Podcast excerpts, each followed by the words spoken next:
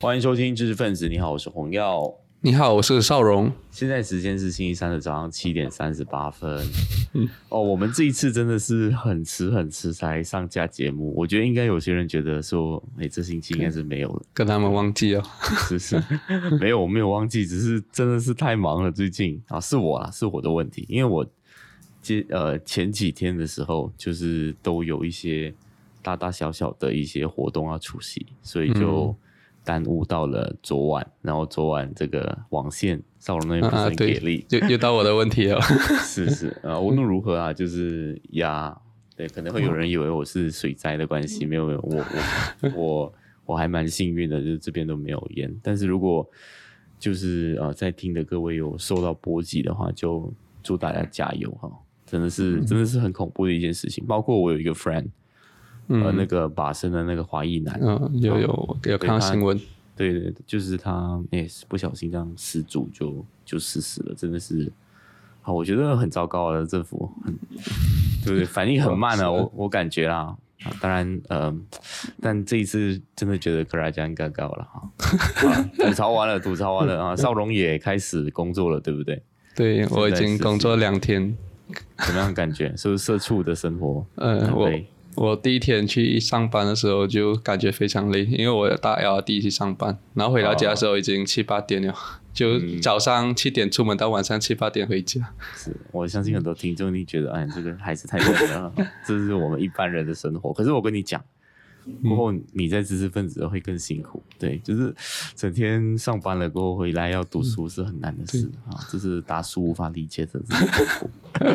好，废话讲太多，我们今天要来聊的一本书呢是呃我的一个朋友啊，他叫做孙德俊哦，通常叫孙大哥。那孙大哥呢是他这个自诩为数码传道人啊，对于这个互联网圈有很多的一些心得啊，我跟他在 B F M 有做一个。科技类的谈话节目，那他介绍这本书叫做《四骑士主宰的未来》，解析地表最强四巨头 Amazon、Apple、Facebook、Google 的照眼算法，你不可不知道的生存策略与关键能力。很长的一个标题啊，但是有听到一些重点啦，就是在聊，呃，主要是这四家企业啊，Amazon、Apple、Facebook、Google 的这个，呃，之所以成为这个，呃。最强的，他认为最强的四家企业的缘由是什么？那其实这本书的这个作者呢，叫做 Scott Galloway，他是一个连续创业家，哈，有参与过很多企业的这个呃创建，也有在里面当一些 panel 之类的。现在呢是在纽约大学当这个 Professor of Marketing，呃，就是营销跟品牌部分相关的这个讲师啦。据说呢是在整个这个业界非常有名的一号人物。那呃，少荣，你读完之后你有什么感觉呢？这这是孙德俊推荐给我，那我也推荐给你的。对对，我觉得这本书，如果你是想要买这四家公司股票的投资者，你一定要先读这本书。可是它虽然不能讲是完全概括任呃全部方面啊，可是它绝对是有帮助你去入门了解这四家公司到底是如何起家，然后他们到底是靠什么来赚钱的。嗯嗯，而且我这这里就是我。一个被非常印象深刻一个地方，而是他讲苹果公司其实是奢侈品公司，所以就颠覆了我们一般认为苹果公司啊是一个科技公司呃这种想法。所以我觉得它里面是有很多颠覆性的想法，包括它有去就是去推测下一个将会就是占据全球这个科技巨头的这个骑士会是谁，然后还有给我们一些呃这个脉络去想。可是他这本书是有一点。太早了，就它是二零一七、二零一八年出，所以如果放到今天来看的话，它它会有一些没有那么 up to date 的地方，包括还有还有里面有提到很多阿里巴巴，可是他没有想阿里巴巴后来又遭遇什么样的这个命运，嗯，所以我觉得这本书它也是挺有参考价值的。是，我觉得认作者啊，这个作者确实是还蛮不错，而且他他其实是一个非常呃呃，我觉得是他非常他非常会酸人的一个作者。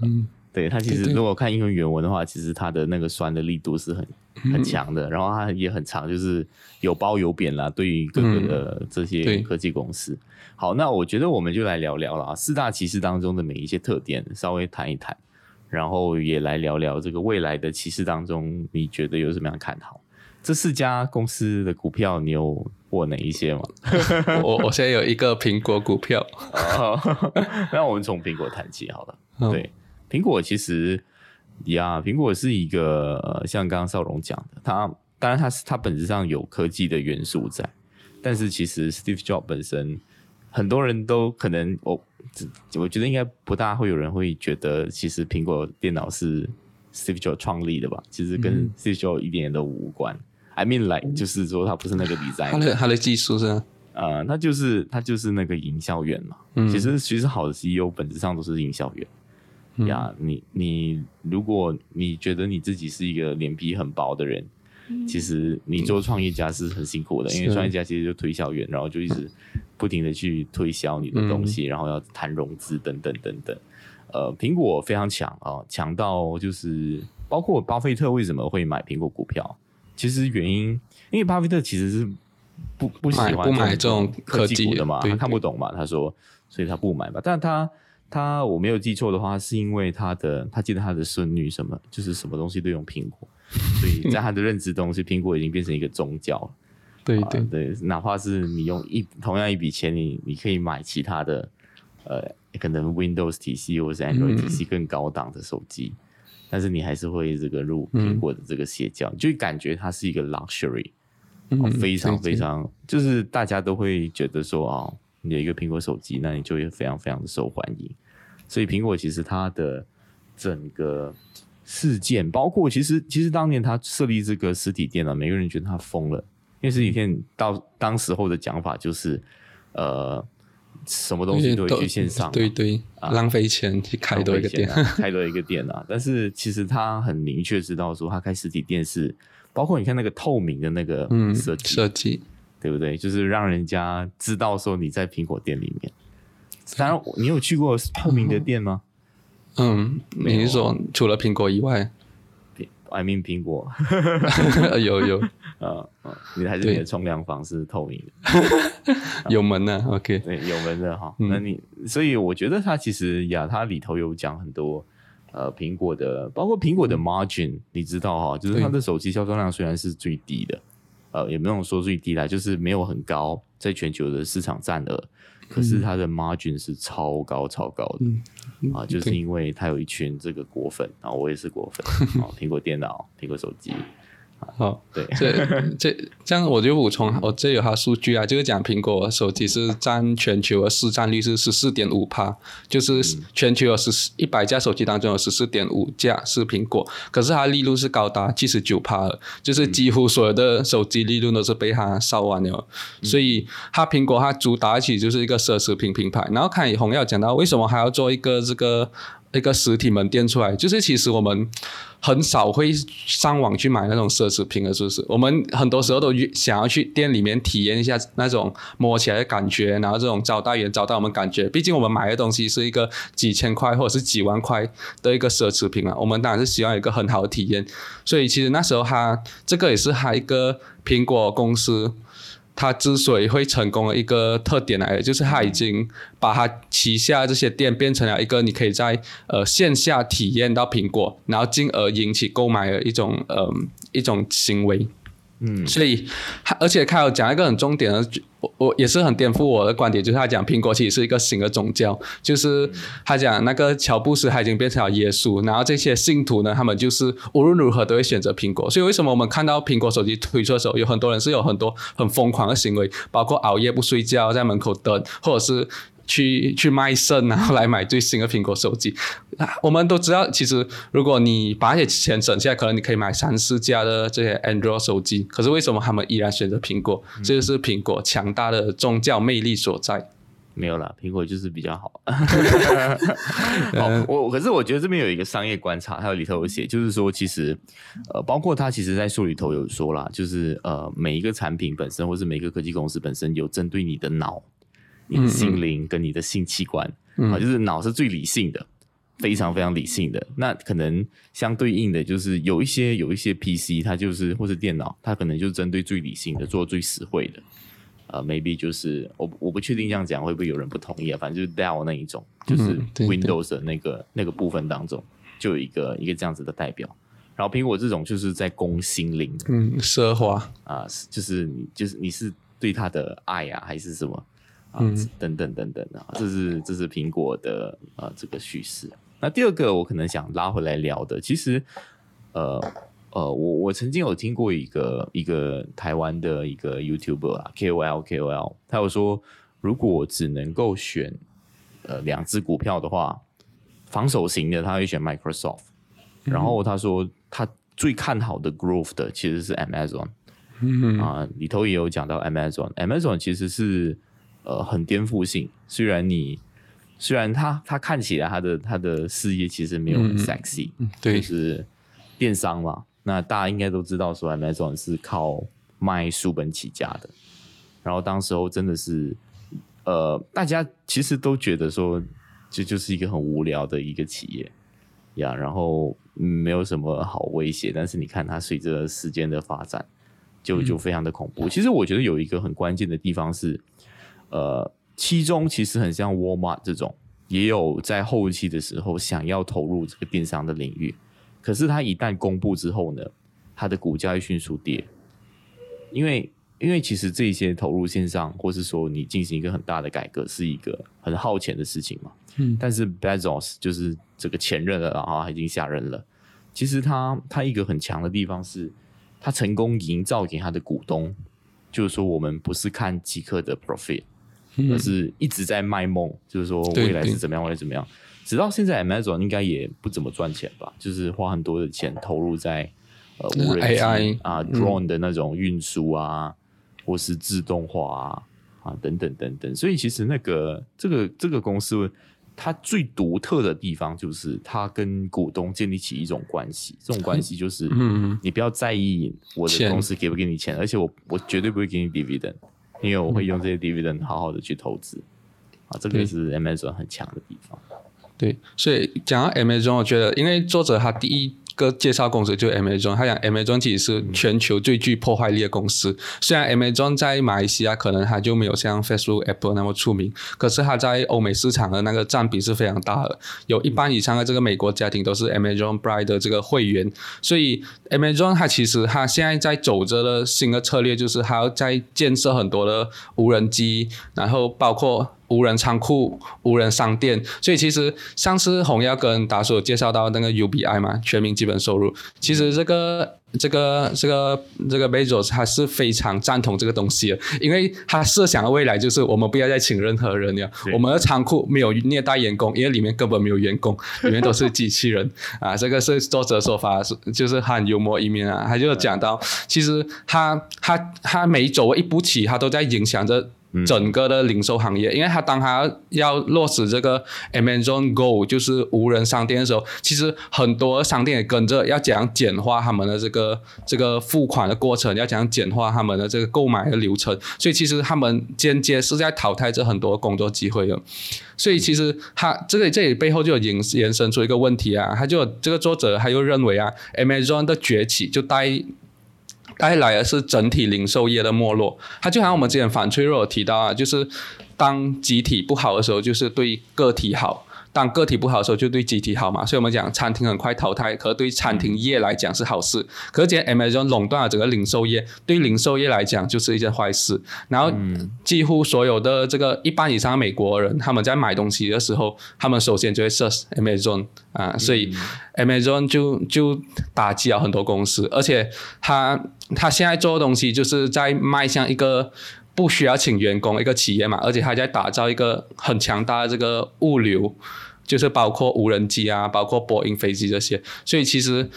他作者他就有给一个预言啊，就讲未来这些中产阶级都会消失，未来只有富人跟穷人，就挨的啊，这个这个东西要另外谈哈，这个就是对对就是其实其实买中的崛起，某种意义上也是因为就是大型百货商场的没落，嗯其实有有几个，一个是 online 会 eat the world，就是他们讲的，就是说线上化，但其实线上化不是所谓百货商场凋零的原因，这是作者的观点，他觉得有一个时代脉络在的。那时代脉络就是，其实中产阶级一直在消失。那中产阶级一直在消失，其实背后的原因可以推测，是因为我们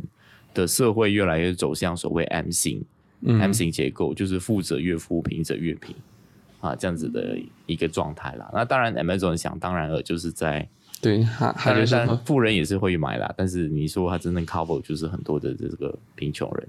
呀，嗯哦，我我我也曾经讲那个关于那个人的部分，其实蛮有趣的。呃，没有人是一个部分，但现在我我有看到新闻讲的是，Amazon 你知道他们怎么样去避免虐待员工吗？他们有让他们佩戴一种那种衣服啊，然后那个衣服可以 detect 到说哈，你可能要不要上厕所？刚没有你一直刚东西，所以你手已经很累了。他就叫你说，你不要再用你这个部位了，你去用你别的部位。你要用平均的、平均的把你身体的劳力都给剥削到完好，而且又可以避免你受伤，是不是很聪明啊？啊！而且 Amazon 也有一些争议的，你们会发现说，看新闻会有讲什么工会啊嗯啊，他们他们是决定不要有工会的，因为有工会之后那个。薪水之类的反而会更低，所以他们是自愿投票，然后最终结果是不要有工会。对，好，没有记错的。我记得在今年年初的时候还闹得很大，就是讲会 Amazon 会不会将迎来史上第一个工会呢？嗯，对对对对，是，啊，但但是资资本家就很喜欢了哈，就是说呀，就是某种意义上就是你讲的、啊、零和啦，对于对员工权益是一个部分，对股东是另一个部分。反正 Amazon 它的整个盈利模式，而且它就是回到，我觉得它它的颠覆性跟 disruptive 就是可能是比较偏理性的部分。嗯，最快。当以前的人，很多企业他不都不会为了快一天、快两天而投入这么多巨大的成本，但是 Amazon 的难能可贵的地方，就是它真的是为了把整个消费体验都做得最优，包括你看那个 One Click，那个其实我们现在看好像是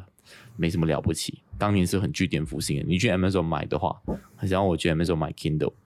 呃，买 Kindle 的书啊，就是一个按键啊马上就到了。当然了，因为是那个寄过来嘛，但是你就不需要填什么卡啊，不需要怎么样啊，就很方便，很方便这件事情。好，这是 Amazon 的故事。那我们现在来聊 Facebook 吧。Facebook 好我，Facebook 嗯，好，就然后这个作者是讲介绍 Facebook 呢？作者讲，这全世界现在最大国家就是有十四亿人口，而这个 Facebook 就有二十亿个这个非常活跃的用户，就每天有二十亿人在用 Facebook，而且我们每天每人是花大概五十分钟去上 Facebook 跟他旗下的产品，包括 Instagram，包括 Facebook，哎不包括 Facebook、WhatsApp 跟 Messenger，所以他觉得 Facebook 它做到了一点是其他企业没有办法做到的，就以往其他企业如果他们要 target 他们的这个受众，他们只能选规模跟你的这个目标对象二选一。如果规模就好像可能报纸这样子，它可以 reach 到很多人，可是其实不是每个人都会喜欢它的内容。然后如果是对象的话，你就会 focus 很少数的这个目标对象，可是你的规模就不能做大。可是 Facebook 它是两个都能兼具到，它演算法是可以很清楚的把每个个性化的广告，然后推送到你面前，而且它规模是可以涵盖全世界五分之一的人口，所以这个是呃作者觉得 Facebook 非常了不起的地方。嗯，Facebook 其实我觉得很多的媒体平台，你看他们非常的狡猾啊。嗯其实 Facebook 本质上来讲，呃，在作者看来是一个媒体公司，因为它其实资讯现在你看现在人哦，基本上很多甚至不看不看报纸，对对，就是看 Facebook。我们看看新闻都是看 Facebook 的。啊、都是看 Facebook，你可能就会在 Facebook 里面来某个专报纸的专业，然后去那一边看。它其实本质上是一个媒体公司，但是它它却可以整天就是整天宣称自己只是一个平台。那这个有什么不同的？如果你是一个媒体的话，你就要有很多所谓的公平报道啊，你嗯，要什么这个实事求证啊，对对等等等，你就会有很多的枷锁。这个枷锁本身是反而不利于你可能商业规模的这个扩大。好，但 Facebook 总是会说啊、我们就是只是一个只是一个平台而已。那呃，这个东西可能跟跟那个 Google 有关，但是我结结合起来讲也没问题哈。就是那个其实作者他曾经做过，我没有记错的话是《纽约时报》吧的这个呃所谓的 panel，然后当时候就是他就很反对说。《纽约时报》这种这种媒体就是入驻这种平台提供免费内容，嗯对，因为很多人在其实 Facebook 那时候还没有很大，或是说他们还还来得及脱离 Facebook 自己成立一个网站，然后进行这个 digitalize 的这个工作。可是很多的媒体啊，包括他服务的这个 panel 就决定说，呃，没有关系，就是呃，就是一起一起加入这个行列当中。那结想结果的问题就是，呃，一开始的时候，可能这个呃 Google 或是 Facebook 会给你广广告分成，或是给你一些利好。可是当它的 network effect 大到一定的程度的时候，它根本不需要你嗯。啊，就媒体公司再也没有任何的这个价值了。而且其实某种意义上来讲，如果你从公共议题的这个讨论的话，呃，为什么现在很多的假新闻的流窜也好，或是人很容易被误导都好，有一种原因是因为，当你看到一个权几个权威的媒体跟几个这个内容农场的报纸的内容都放在同一个平台的时候，你就 scroll scroll scroll scroll，它感觉就是一个并排的关系，其实会让人有一种错乱，就是说，诶，大家看到的东西都同等的烂或同等的好。啊，所以会有这样，会有制造这样子的一种效果。那 Facebook 很显然哈，它里里头又讲一些东西，比如说他说这个呃，Facebook 虽然它有做一些 VR、AR 这些东西，但其实他说这些都是玩具哈，嗯不重要的。他说这个不重要，他他最重要还是他他是一个卖广告的企业。那他他要突破这个困境的话，他就呀，现在也有这个 Meta 了嘛。对，我我我这里补充一下，就开始讲到《纽约时报》嗯嘛，所以其实这作者还有讲到一点，就是哈，Facebook 是一个很会说谎的公司。就以前哦好像我们好像我们如果要做一个自媒体，我们会选择在 Facebook 开一个 page 嘛，过后 Facebook 就可以讲你在营造你的这个个人品牌 personal branding。可是那时候他可能给我们的 organic reach 是很多的，然后到一阵子可能他就没有了，你就要靠买广告来 reach 到你之前那个人数。所以其实你一直累积下来的那些粉丝，其实他也未必是你粉丝，你可能要付钱，他们还可能看到你的内容。所以这个作者就讲啊，就好像是你现在买一个屋子，等屋子装修好过后，那个人跟你讲，其实你只是可以租我屋子，你是不能买的，所以你要每个月再给我钱去租这个屋子。所以哈，这个是 Facebook 很狡猾的地方啊。所以这这个呃，可能我们也深有同感啊。如果大家有在做这个自媒体的人，你会发现，他有时 Facebook 可以给到你的 organic reach 很多，然后之后就会慢慢变少，所以就很多人在倡议，呃，是不是应该换平台那些？可是我觉得，无论你换到什么平台，最后也是会被这个平台所主宰啦。他们是可以很任意的更改这个游戏规则，然后其实你也做不了什么、啊，你最后只是呼吁你的粉丝去移到另外一边去看你而已。嗯，不过我觉得没有那么悲观哈，特别是我最近有比较多在涉略呃这个 Web 三点零的这个部分哈，呃我稍微讲讲了，我觉得很像这些企业，其实我们讲到的都是 Web 二点零，那 Web 二点零，我我们简单讲 Web 一点零，就是说你只可以 read 它的内容，那二点零就是说你可以 read 跟 write，就是说你除了是吸收，你也可以在里头贡献你的内容。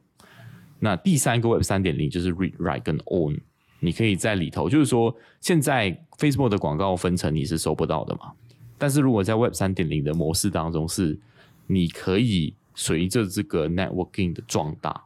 你也你你你拥有的资产会变多。那拥有资产最最具体的体现就是你会有代币啊，就是所谓加密货币的一种形式出现。其实是有的，就是现在有一些新的尝试啊，我觉得对 creator economy 来说是很棒的一件事情。而且你看哦，为什么现在 Facebook 它是很难被打败？因为哪怕现在我们多么的不爽它，因为它、它已经有 network effect 了嘛。对你现在换去另一个新的平台，你，你找不到二十亿的用户，你没有朋友啊，那你朋友都在 Facebook 啊，谁要谁要跟你去玩那个啊？但是透过代币经济的方法，它可以解决一个很大的难题，就是它可以奖励最早期的入驻者。嗯，明白我意思吗？就是说一开始的时候其实没有动力的，如果你没有朋友在里头的话，以 social media 为例，但是我跟你说，你早进来，我给你代币，然后这个代币，呃，随着里曼的需求，它的价值就会变高。嗯，这样你就成为每一个每一个社区用户都是这个 project 的参与者，都是这个 project 的拥有者。好，过去我们在聊这个公司股权的时候，可能只是在讲说每个员工都是股东嘛，就是我给股权激励嘛。但是现在它是去到每个用户，你都有一个 stake。啊，这是我觉得我们未来可能会去到的地方，有点有点偏题哈，但是 我我觉得很好，这啊都就对，就因为因为我像你讲的、啊，这本书有点久了，好，一对七一八年啊，未来的这个世界，其实大家可以多关注。嗯，好，Facebook 部分你有要补充吗？呃，我我补充最后一点啊，这里还有讲到另外一点，就是还有讲到其实 Facebook 它是一个很喜欢就是收购其他有潜力的公司的一个 Yeah, yeah. 企业。哦如果他发现这个公司是有可能崛起成为这个对手的话，他就会采取要么就收购你，如果你不肯被收购，那我就打压你。就好像 Snapchat 这样，我记得我那时候刚开始玩 Snapchat 的时候，是因为我很多朋友都加入了，所以我就一起玩，然后就觉得那时候是很风靡的，就几乎每一天每个人都会 send 很多 Snapchat 给其他人。可是到后来的时候，你会发现 Instagram 就偷偷放了那个他们 Snapchat 有功能，包括这个每二十四小时、九个小时的那个 Story，还有这个这些、呃，你 send 给人家过后，你可以你可以隐藏的这些功能，所以这些东西就慢使得那个 Snapchat 慢慢没落，所以最后我就按你说的 Snapchat，又发现 Instagram 也有，而且我用 Instagram 时间更久，所以这就是一个 Facebook 的一个一个很大的优势，因为它可以用钱去用很大笔的钱去购买那些新创公司，包括用了十亿去购买 Instagram，用了两百亿去购买 WhatsApp，而这些公司在被他购买的时候，其实是他们是成立不到几年而已，又或者是他们员工只有十多位，然后还愿意出那么多钱去购买，而 Snapchat 就是因为拒绝被他收购，所以最后就被他就是打垮了。嗯嗯，其实 Instagram 真的是 Facebook 一个最棒的投资。嗯，呃，很像他离他收购的那个价格已经翻了三十倍，嗯那个那个市值。然后，呃，也也这边也稍微聊聊，其实企业的护城河，呃，networking effect 肯定是一个。你你多用户的话，老实说，你有流量的话，你很容易。其实，在科技圈哦，呃，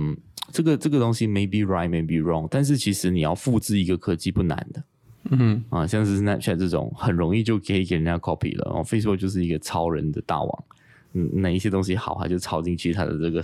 social network 当中哈。但是要取得很多的用户是非常非常难的事情。但是无论如何啦，这四骑士其实有一个很关键的部分，就是呃，他们都有很强的护城河，各自都有。苹果就是那个宗教的那个那个化身，Amazon 就是他之前在整个打通整个最后一里路整个物流的体系当中，它其实部署很多很多。好，那我们也来聊聊这个 Google 嘛。Google 其实相对来说是真的是很简单的一个业务，就是搜寻引擎，它就是这个知识的化身。好，就是过去就是哎呀，Google 真的是它讲来真的是有一些细思极恐了。你可能大部分人哦，还有一个数据呢是说，你一辈子当中百分之多少不会问的问题呢，你都会问 Google。还有六分之一。啊，六分之一的问题，你一辈子有六分之一的问题，就是十二点五趴吧。好，没有记错的话，你都会问 Google 啊，比如说这个、啊怎么样怎么样，好，就是不要不要不要举出来了，尴尬。嗯对，所以呀，就是他他取得了你的信任，然后每个人在做任何事情的时候，包括看一些可能呃 FBI 的片啊，他们嫌犯都会、呃，就是说警察都会怎怎么样去推测这个犯案动机，都会看你的 Google 设置了些什么，比如说。呃，如何杀死一个人啊？如何埋葬一个人啊？等等等等啊！这个东西我我也对标 Apple，Apple 很气。哎，你看 Apple 的粉丝就是很很强，就是我，如果你足够老的话，哎，不是，就是你有关心的话，其实 Apple 也有遇过，就是说匪徒，嗯，然后那个犯案证据在 Apple 手机里面嘛，但是 Apple 不肯帮他就是不肯就是不肯。嗯，然后他的不肯，我觉得纳闷的强大的是会有粉丝帮他背书，嗯，就不可以这样做，绝对不可以。但是其实老实讲，呃，Google 都可以看嘛，对不对？就你你说 Google 不能够，就比如说警察要来查你的犯案动机，他可不可以开你的 Google account 来看？是可以的、欸。可是 Apple 是可以得到不仅仅是呃民众的支持，嗯，还会有那种国会 Senator 对，他们喜欢这个品牌，他们就是在用这这个手机。呃他们 他们就是说，他已经强大到这种，他有一个例外的。你问一个果粉，Google 靠可不可以？可不可可以以给别人看？可以啊，没有问题啊，有什么问题？就是这是为什么 Apple 就不可以？为什么会有这样的双标？对啊对，因为其实 Apple 就是一开始就是就是主打这种隐私牌嘛，就告诉大家，就像是政府也没有办法开我们的手机，对对对所以才会这样多人去购买哈。对，当然也也很成功啦。现在包括它那个广告 “Us App Not to Try” 等等等等，我觉得 Google Apple 是有打出它的那个牌子出来的。好，聊回 Google 啊、g o o g l e 啊、就更体现在这个方面，它也是做广告收成的部分啦。呀，然后呃，尤其是作者就是说他搞那些 V V R A R 什么无人无人汽车啊那些啊，呃，包括他搞 Android，其实也只是为了要分一杯羹这样。它真正来源的部分还是搜索引擎的部分，嗯非常非常的恐怖。呃，要随时都可以把你打入冷宫。你不要以为这个 KOL 是什么很强大，其实这一些演算法一改变的话，你连个屁都不是。就是你要跟你粉丝讲话都不行，你都 reach 不到，嗯多恐怖，对不对？是，就好像呃，这里我们我我就来想一下，这个 Google 到底有多强大？因为我们是一出生就在用着 Google 人，所以可能我们不会觉得有什么不一样啊。可是其实我之前有读过另外一本书，它叫做《人人都会说谎》，它就是那个作者就用了很多的 Google Trend 就是谷歌趋势来推测人的真正想法，因为我们一般人，如果我们在做问卷的时候，我们都会写，嗯，我们是一个很好的人，我们不会有种族歧视。可是他发现，其实很多人是有种族歧视的，那他们这些种族歧视，他们就会打在 Google 上面，就会找呃这个黑人，然后就会讲一些就是骂黑人的话啊。可能如果好像奥巴马当选的时候，就很多人在这个 Google 去 search 这个呃黑人，然后就用很那种歧视黑人的话去去去 search 他。所以其实这个他就有想到。哪个州是特别多种族歧视的这本书？所以 Google Trends 是它可以让你看到你内心真正的自己，而不是你表面上那个你觉得是一个非常完美的自己的这个样子。然后这里还还要补充另外一点，就是其实 Google 跟 Facebook 他们都是媒体公司嘛。然后他们在早期就大概十年前的时候，其实他们都表示我们部门和部门之间是不会共享资讯的，就好像 Facebook 跟 Instagram 不不会共享资讯，然后这个 Google 跟 YouTube 可能也不会共享资讯。可是其实他们之后已经偷偷去改变了这个这个政策，然后很多隐私。权的政策，他们也在偷偷的修改掉。所以今天你可能在 Google 设一些东西，你在 YouTube 会看到对应的这个广告，然后你可能在 Facebook 设一些东西，你的 Instagram 呢这个商店就会出来那个产品，这个也是它的原因啊。就是而且可是一个很大作者认为一个很大问题就是，其实现在很多用户其实都不 care，就是他们觉得嗯这个很正常的，因为在这个呃方便，他们会去宁愿选择这个方便而牺牲掉他们这些部分的隐私啊。嗯，对对对，其实其实，呃，这样子读回来哦，真的是就 Web 二点零里头的这个企业，真的是平台垄断很多。包括我最近在看到，其实很像我们要注册一个 domain 啊，就是说你要给钱的嘛，对不对？就是在 Web 二点零的框架下，但呃，我所知道的，在呃加密货币圈，你可以注册一个 dot ETH，它叫 ENS，它那个部分哦，它是呃是是免费的。而且它早期的时候有 AirDrop 的形式，就是说你注册的话，它会赏你一万美元的币啦，就等值的币，它会有这样子的一种呃情形出现。就你你每做一件事情，它都会有代币机制去奖励你。好，我不要讲太多，不然就变加密货币的这个分享。好，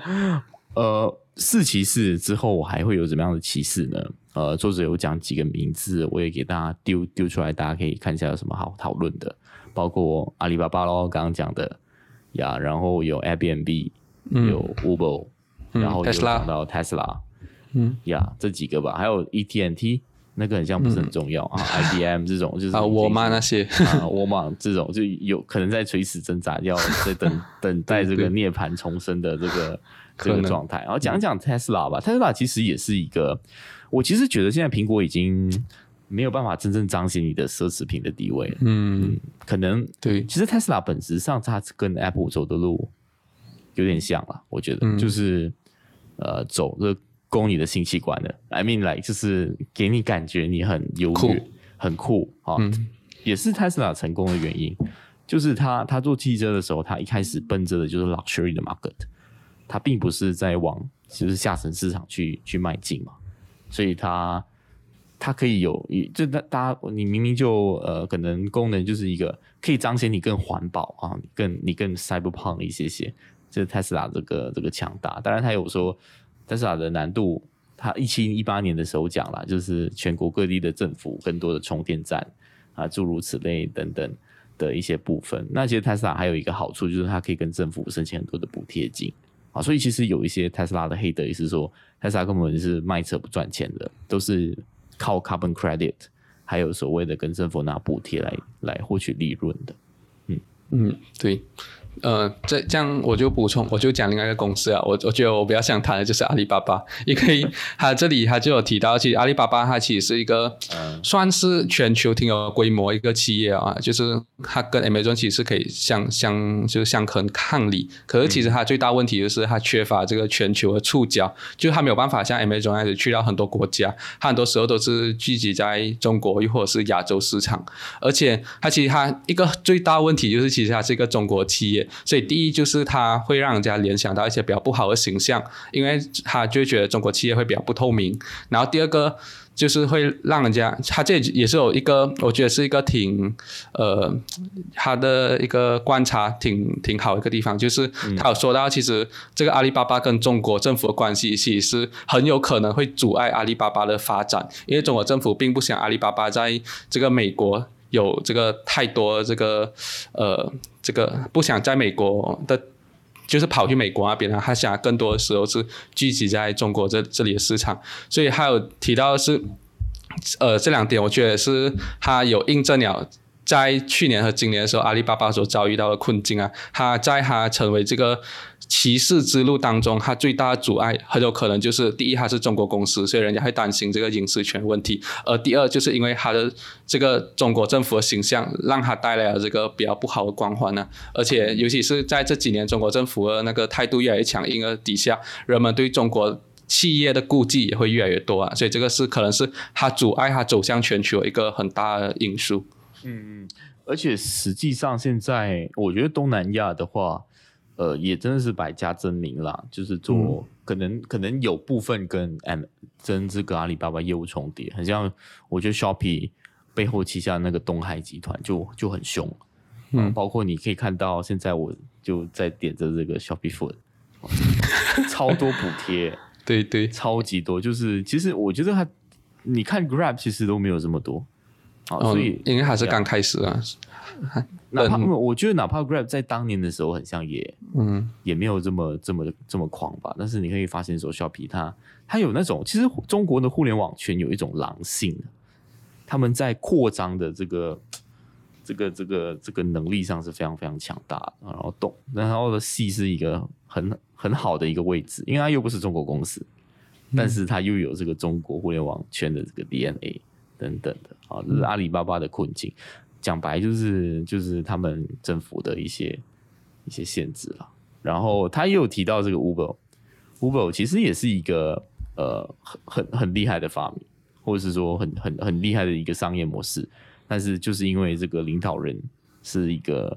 每次都乱讲话的，然后这对 Uber 的形象是很糟糕的。然后在与与此同中，他觉得 Uber 的问题是他已经出现一些竞品了，像是 Leaf 嘛。当然，我们这边没有，我们没有用。但我们这边肯定是用 Crab。那 Uber 的这成为骑士之路呢，又又难上加难了许多。嗯，对。他反观，还觉得这个 Airbnb。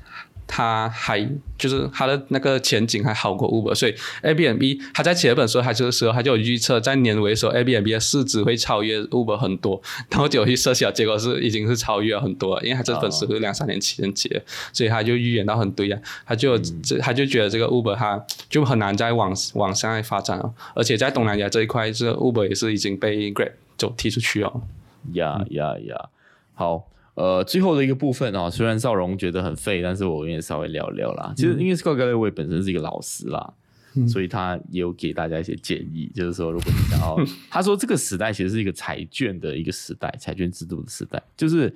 呃，你要变得超有钱超容易，然后但是普通人呢就会沉沦，其实是跟 M 型社会这个概念有有异曲同工啦，就是说。它是一个 winners eat all 的这个社会。啊，我觉得这个是在讲 Web 二点零的这个时代当中，它很难有真正意义上，比如飞速壮大，然后你在里头，呃，久而久之你会被它榨干所有的资源啊，嗯，呃，但是没有办法，它比如说，呃，你你你还是要某种意义上你要跟着这个社会规则走。其实美国的这个大学的学费是非常之夸张的，通膨，美国大学学费的通膨。呃，美元很像才通膨百分之一点多，它就通膨了一百九十四个 percent。哦，美国大学学费非常非常的贵，但是他说没有办法，你还是要来来念一个大学，因为当你要筛选这么多多人去去公司的时候，你的学历就是你最好的证明。好，但呀，他就是说，所以他其实也是期待说，苹果可以做一些大学，对，他是他希望苹果可以做大学，然后就是把呃大学这个东西变成点。为什么还要选苹果？一时想不起，你记得吗？我我我我其实没有什么想起来，可是我觉得有一点是要讲，苹果现在其实是很缺乏愿景啊，他们只是在卖奢侈品而已，然后没有什么很大的愿景，他他就想要看，还是建议哈给他一个建议，就是可以做教育啊。对对，因为因为他说其实苹果很有号召力嘛，嗯，你应该好好发挥这件事情，包括去资助像 Khan Academy，你有听过吗？看有有有，我有上过，有用过这种这种免费的那种教育普及的。这种东西可以可以更加造福了啊，然后还有一些人生的建议啦，大家如果有真的有兴趣，可以去看看。特别是你要在科技圈，他有说，呃，你要确保你待在的公司是赏识你的能力的，就是说，呃，比如说你是很会跑业务的，可是如果你去到一个注重工程的公司，那对你来说，你就会过得很难受。好，你你不用管什么 position，但是你的能力呢，一定要是你的公司最有 value 的地方。好，那个笑容已经很闷了，没有，因为这这边我不是很记得。OK OK，好，我我觉得这本书啦，呃，大家可以这本书可以有有空可以翻一翻。他最近也有出一本书是 Post Corona，就是疫后大未来，其实就是在讲 COVID 之后啦，也有一些他对于业界的一些观察。呃，这个作者是蛮有趣的一个人，然后这本书其实某种意义上讲也是蛮。蛮贴近生活跟蛮容易读的一本书啦。好，希望我们没有把这本容易读的书讲的太烂哈。好，那今天就讲到这边了。好，那拜拜。